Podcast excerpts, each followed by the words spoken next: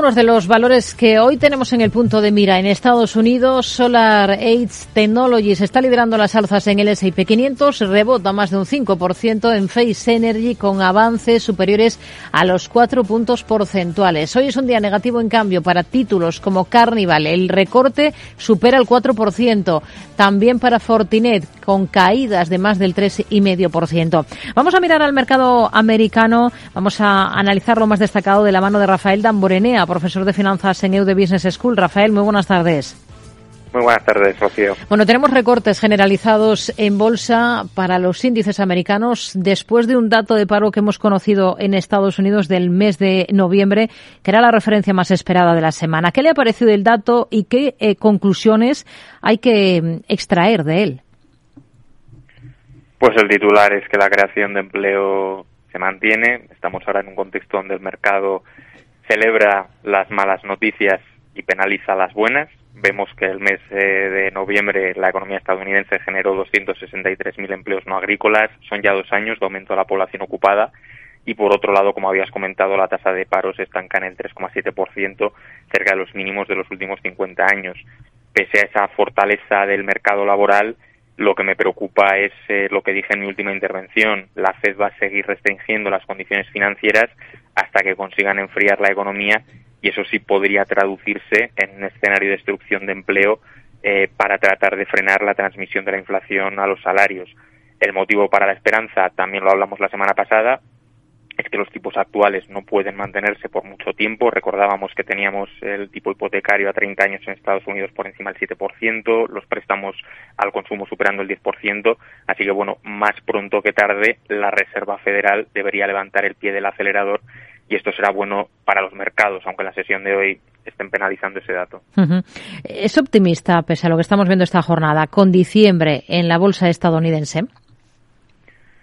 Bueno, mantengo un sano escepticismo. Creo que el mercado seguirá en ese rango de entre los 3.500 puntos y los máximos de agosto, en el caso del Standard Poor's 500, y me sorprendería que antes de que terminásemos el año eh, superásemos de forma consistente esa referencia de los 4.325 puntos. Hmm. Sería una magnífica noticia desde el punto de vista técnico, eh, pero tengo mis dudas.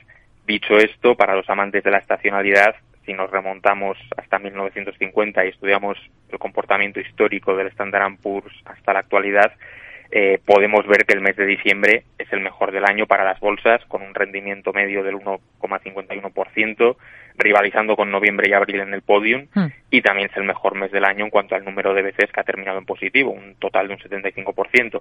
Eso sí, la pauta estacional más típica, que es la que está esperando todo el mundo, suele darse en la segunda quincena e históricamente pues los mercados no arrancan con mucha fuerza en, los primeros compases del último mes del año y eso luego se va corrigiendo. Veremos si este año hmm. pues, Tenemos en el punto de mira algunas compañías en Estados Unidos. Por ejemplo, en Blackstone hay presión vendedora después de que haya anunciado que limita las retiradas de sus clientes de uno de sus rates tras eh, recibir solicitudes de reembolso que exceden su límite. Esto abre una ventana a la tormenta en el mercado inmobiliario estadounidense. ¿Con qué ojos miraría a este sector en estos momentos con noticias como esta? Mm, hablamos de esto en su momento con los datos eh, de nuevas viviendas y, permisos de construcción en Estados Unidos. Decíamos que la tendencia en el sector era claramente bajista y es una industria que me gustaba en 2020, lo hizo genial en, 2021 e incluso yo pensaba que aguantaría el tipo en, 2022 al actuar un poco como cobertura natural contra la inflación, pero hemos tenido una reserva federal pues eh, muy agresiva y es lo que está penalizando a este sector. Escenario más probable, pues que seguiremos en una situación de calma tensa. Los inversores en real estate eh, querrán esperar hasta ver un escenario algo más claro en cuanto a oportunidades, ajustes en precio, pero especialmente en lo relativo a los costes de financiación, porque a uno y a otro lado del Atlántico pues estamos con políticas monetarias muy restrictivas. Si la inflación se modera a lo largo del primer trimestre del próximo ejercicio, podría haber una relajación en las medidas de los bancos centrales, lo que hablábamos antes, y a partir de ahí que el sector vuelva a tener vientos de cola eh, de cara al último semestre de 2023. Tenemos ahora mismo caídas de doble dígito en los fondos de inmobiliario indirecto, que pueden ir desde el 15 hasta más del 30% en función del vehículo de inversión.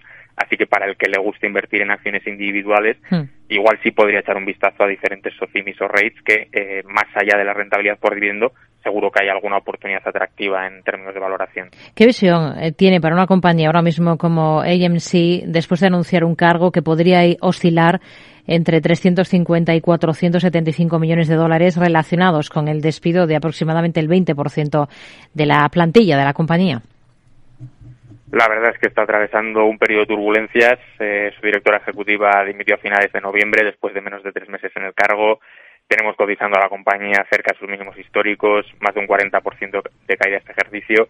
Para mí es una empresa mm, de la que es mejor mantenerse al margen. Este tipo de compañías eh, que viven de éxitos puntuales, pues no sé, como fue Mad Men en su momento, están sujetas eh, a los gustos tan cambiantes del consumidor, no suelen ser las ideales para acabar desarrollando algún tipo de ventaja competitiva. Yo ahora mismo buscaría en otro lado. Hmm. Em, ¿Piensa que hay cosas interesantes, por ejemplo, en otro lado, como en la tecnología, después de la dureza de este ejercicio, en general, con todo el sector tecnológico?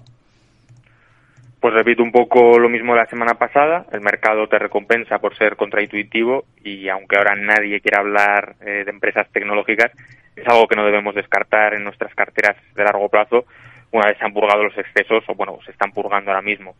Decíamos que hay grandes eh, compañías, y estas sí, con ventajas competitivas sólidas, especialmente eh, de efecto red o de costes eh, de sustitución, y que atesoran caídas de doble dígito. Así que en, un momento en el que la tecnología, la innovación y la sostenibilidad marcan las grandes tendencias de inversión, hmm. pues puede ser interesante mirar este sector. Rafael Damorenea, profesor de finanzas en EUDE Business School. Gracias. Muy buenas tardes. Muchas gracias a ti, Rocío, muy buenas tardes. Seguimos mirando a Estados Unidos con Gisela Turasini, consejera delegada y cofundadora de Black Broker. Gisela, muy buenas tardes. Muy buenas tardes, Rocío, ¿cómo estáis? Y seguimos hablando de tecnología. Hemos contado que Google y Facebook, esto es Alphabet y Meta, em, están en el punto de mira porque el gobierno de Australia afirma que esa ley pionera que obliga a las grandes plataformas de Internet a negociar un pago con los medios locales ha sido un éxito, porque dicen que ha logrado más de 30 acuerdos comerciales entre ambas partes desde que entrase en vigor en marzo de 2021. ¿Cómo ve a estas dos compañías ahora mismo por técnico? Pues ciertamente te diría que, sabemos que técnicamente las tecnológicas en general pues siguen cotizando con debilidad respecto al resto de, los índices globales, ¿no, Pero sin embargo te diría que en las últimas semanas hemos visto un buen tono en las noticias eh, macroeconómicas, como sabéis, especialmente pues por parte de la Reserva Federal Americana, que podría impulsar eh, a, las, a las compañías tech, ¿no? Que, que, como digo, vienen retrasadas en las últimas semanas con respecto al Dow y al S&P, ¿no? Eh, y si bien es cierto diría que Meta cotiza con debilidad, Alphabet junto con Microsoft yo creo que se están consolidando como las más destacadas dentro de las grandes tecnológicas de, de Nasdaq. ¿no? En este sentido, seguimos eh, operativamente al margen de Meta, nosotros, eh, ya que a pesar de que creemos que podría estar gestando un rebote en el corto plazo, yo creo que sigue lejos de cambiar esa tendencia bajista. Hmm. Y por otro lado, te diría, Rocío, sí que recomendamos la posición larga en Alphabet, eh, porque la ruptura de los 95 dólares yo creo que marca el giro completo de, la cotización y por lo tanto la posibilidad para nosotros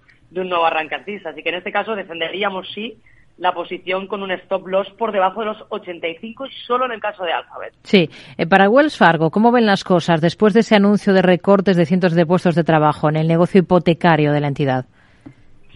Bueno, la verdad es que, mm, que, en el caso del sector financiero en general, te diría, lo hemos visto recuperando momento de mercado tras esa amenaza bajista que vivimos en el primer semestre de 2022. ¿no? Yo creo que el, cambio en el sesgo de la política monetaria por parte de, de Powell permite un poquito al sectorial eh, un respiro, ¿no? Por así decirlo, a pesar del mal tono que existe en el negocio hipotecario, ¿no? Ya que me lo, me lo mencionas.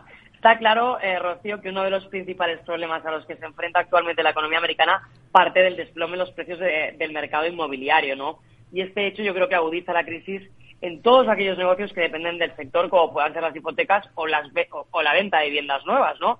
Pero bueno, en este caso la solidez yo diría que tiene Wells, eh, Wells Fargo, yo creo que permite le permite adaptarse a este nuevo entorno y técnicamente la vemos la cotización como ha recuperado momento alcista, incluso dándonos una opción de trading estratégico, eso sí, comprando los 46 y stop loss por debajo de 40. Sin duda alguna teoría, eh, Rocío, que Wells Fargo es una de nuestras principales ideas de inversión del sector financiero americano ahora. Hmm. Descartada despidos, en cambio, una compañía como Uber, ¿cuál es el escenario técnico ahora mismo para este valor? Bueno, la verdad que, mm, sigue cotizando en una clara tendencia bajista. Uber no nos gusta nada, ¿no? La zona de los 26 por acción eh, que ha venido sujetando eh, a Uber, eh, bueno, la cotización, para mí no se manifiesta suficientemente fuerte como para atraer nuevos inversores. Desde luego a BlackBerry no, ¿no?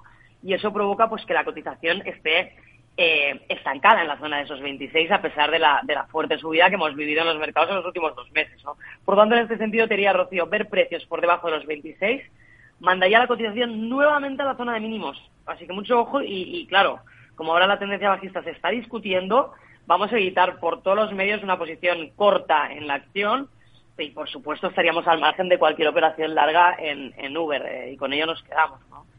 Gisela Turasini, consejera delegada y cofundadora de Black Broker. Gracias, como siempre. Muy buenas tardes.